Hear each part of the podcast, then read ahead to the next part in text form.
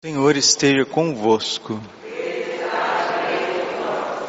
Proclamação do Evangelho de Jesus Cristo segundo Marcos.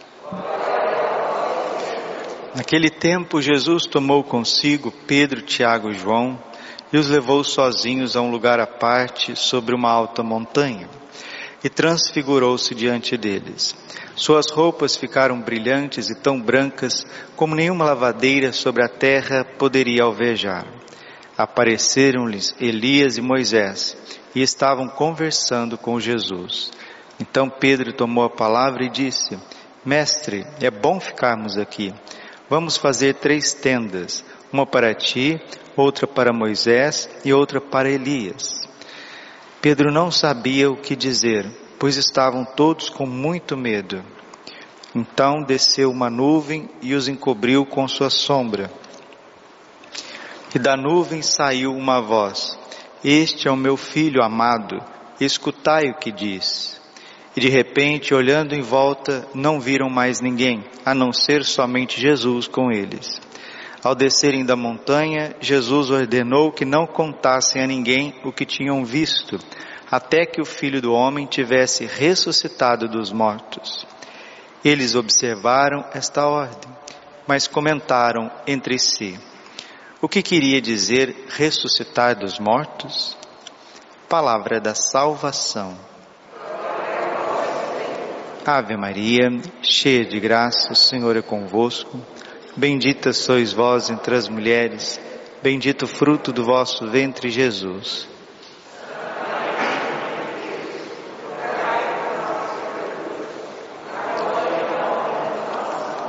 Vinde Espírito Santo, vinde por meio da poderosa intercessão.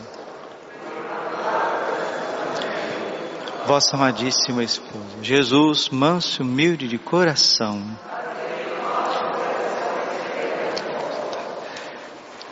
Providência divina, que a festa da transfiguração deste ano caiu na primeira sexta-feira do mês de agosto. Unimos esses dois mistérios Jesus que se transfigura diante de Pedro, Tiago e João, se transfigura diante da igreja, para que a igreja não escandalize com o mistério da cruz, com a dor da cruz, com o escândalo da cruz, Jesus se transfigura. E o coração de Jesus, que quer renovar todas as coisas, quer transfigurar este mundo, quer transfigurar a face desfigurada da igreja nesses tempos, desfigurada pelas heresias, desfigurada por esta pandemia, desfigurada pela infidelidade de tantos, o Senhor quer transfigurar o nosso coração, transfigurar a nossa vida. A palavra transfigurar é isso, mudar de figura.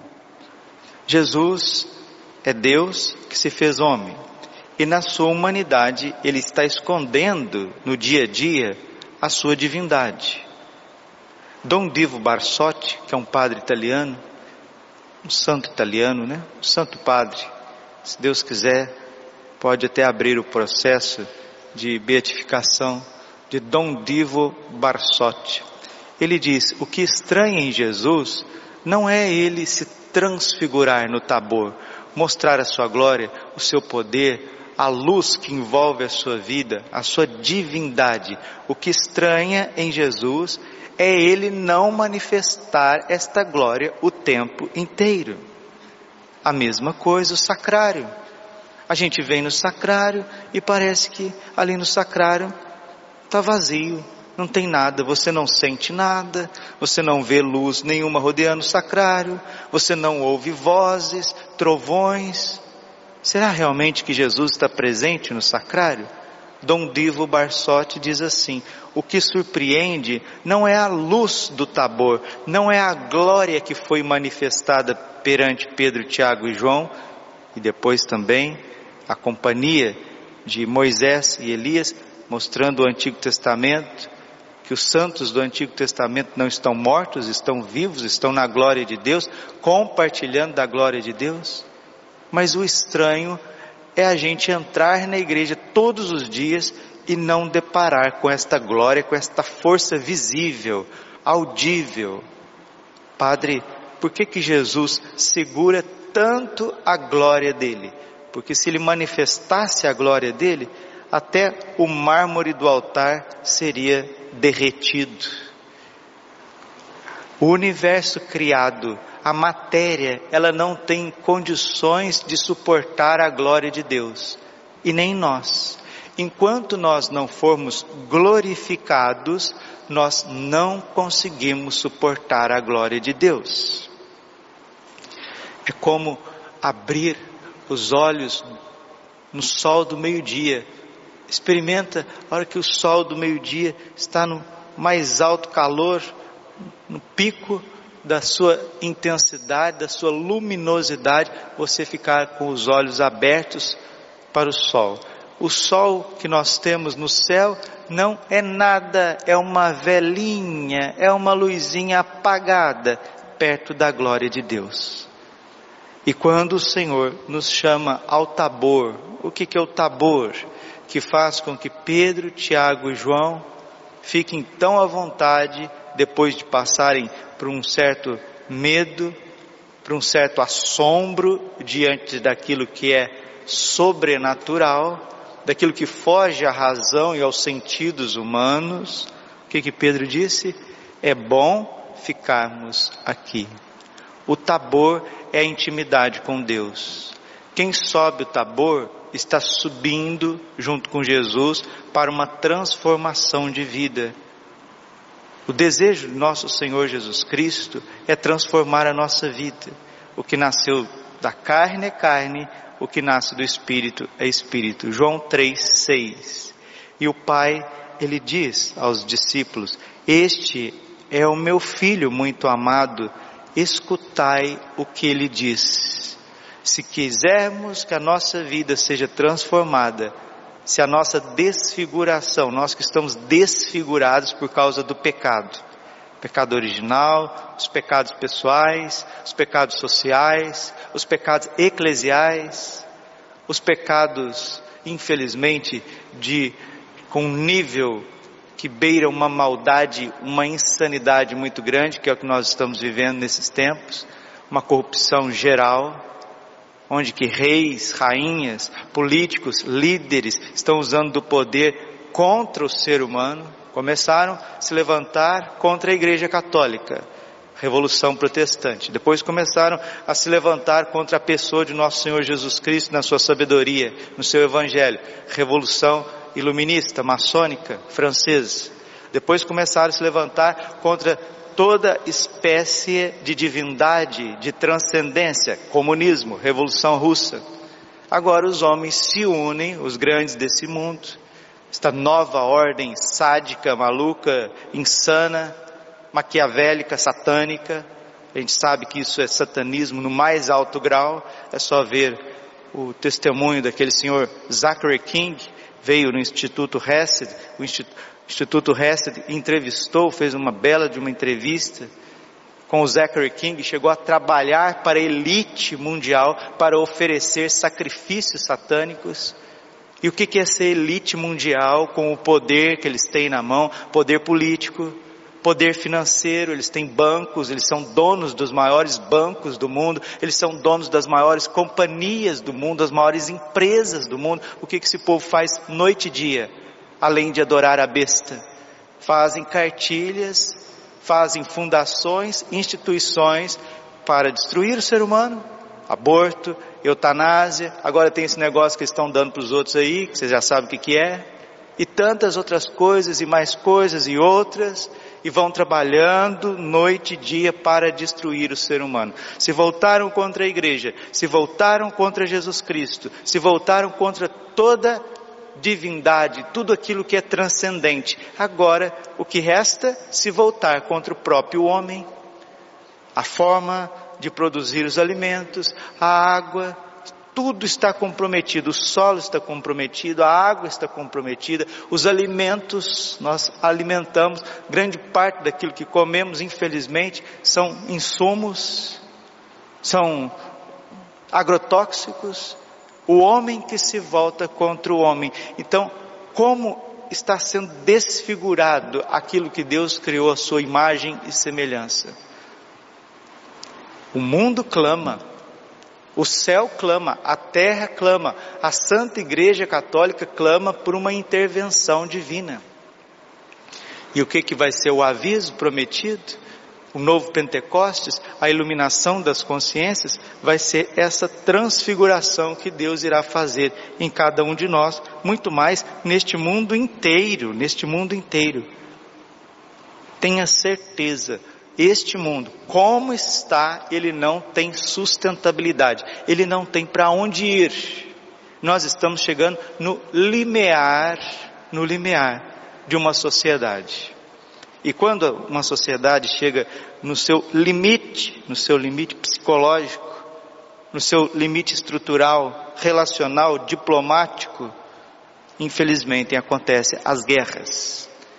Vamos pedir nesta primeira sexta-feira do mês, que nós celebramos juntamente com o coração imaculado de Maria amanhã, sábado, os sagrados corações de Jesus e Maria foram nos dados como os últimos remédios para esses tempos difíceis, que não é o fim do mundo, mas tem todo o script de o fim de uma geração, o fim de uma rebeldia de um povo que se voltou contra Deus. Tem esperança? Tem esperança. Moisés e Elias mostram que a esperança de Israel não estava morta. Hoje, ao celebrar a festa da transfiguração, e vendo a comunhão dos santos, os nossos irmãos que já estão na glória do céu, eles também, como Moisés e Elias, desceram para Pedro, Tiago e João, hoje são os santos que descem, descem da glória junto com Jesus para transfigurar a nossa vida.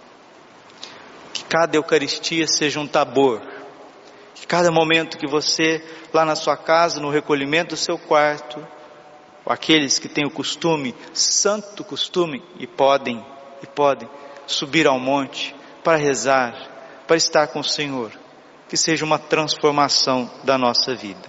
O Senhor se transfigurou para que nós não escandalizássemos com a desfiguração da cruz.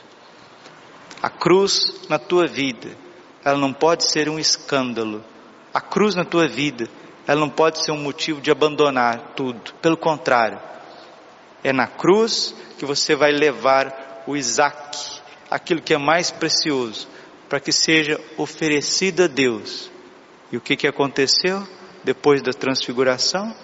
Depois dessa catequese querigmática experien experiencial com os apóstolos, mística, sobrenatural, Jesus mostrou para eles que a ressurreição ela é a grande esperança. A cruz não seria a última palavra, a ressurreição. Então, o que Pedro, Tiago e João viram no Tabor, depois toda a igreja viu na ressurreição. Jesus ressuscitado dos mortos, glorificado, vivo, presente à direita de Deus Pai, e é Ele que preside a Santa Missa, é o Senhor Jesus que celebra a Santa Missa, é Ele quem diz: Isto é o meu corpo, tomai todos e comei, este é o cálice do meu sangue, tomai todos e bebei. É o Senhor que te diz no confessionário: Eu te absolvo dos teus pecados. É o Senhor ressuscitado, vivo, glorioso, transformado totalmente das amarras da dor, da morte, das misérias humanas, quem diz: Eu te batizo em nome do Pai, e do Filho e do Espírito Santo. É o Senhor que crisma, recebe o Espírito Santo, dom de Deus na tua vida. Que a paz esteja contigo, é Ele que crisma, é Ele que ordena, Ele que unge as mãos dos sacerdotes, Ele que impõe as mãos na cabeça dos seminaristas, dos diáconos e sagra os sacerdotes eternamente, como Ele é sacerdote eternamente. Jesus está vivo, Vamos fazer essa experiência. Que Nossa Senhora nos leve a essa experiência. Comungue hoje, comungue em reparação às dores do divino coração. Jesus que sente abandonado, Jesus que sente solidão no sacrário, Ele que tem o céu, Ele que tem os anjos, os santos, a Virgem, São José, Ele que tem a companhia eterna do Pai e do Espírito Santo, desce do céu, se encarna, sacramentado no Santíssimo Sacramento, e muitas vezes nós usamos de Jesus para tantas coisas, como se fosse um remédio, um analgésico, ah, padre, mas a gente não tem que buscar Jesus por conta dos problemas? Sim, mas não pode parar nos problemas. Você tem que buscar Jesus porque Ele é Deus e você é adorador. Deus é Deus e eu devo ser um adorador. Deus é Deus e eu devo ser um adorador. Deus é Deus e eu devo ser um adorador. O Pai procura adoradores. João 4, 23. E chegou a hora que os verdadeiros adoradores vão adorar sim o Pai em espírito, em verdade. Foi o que aconteceu no Tabor. Pedro, Tiago João, Moisés e Elias adoraram o Pai, o Filho e o Espírito Santo em espírito, em verdade. Se nós fizermos isso na terra, movidos pela graça de Deus, a nossa feiura, a nossa miséria, os nossos pecados vão cair, vão cessar e acontecerá uma transformação já em vida. Em vida nós seremos transfigurados. O que o pecado manchou ficará para trás e você levará um novo coração, uma nova face, um novo jeito, um novo amor. Glória ao Pai, ao Filho e ao Espírito Santo, como era no princípio, agora e sempre. Coração imaculado de Maria,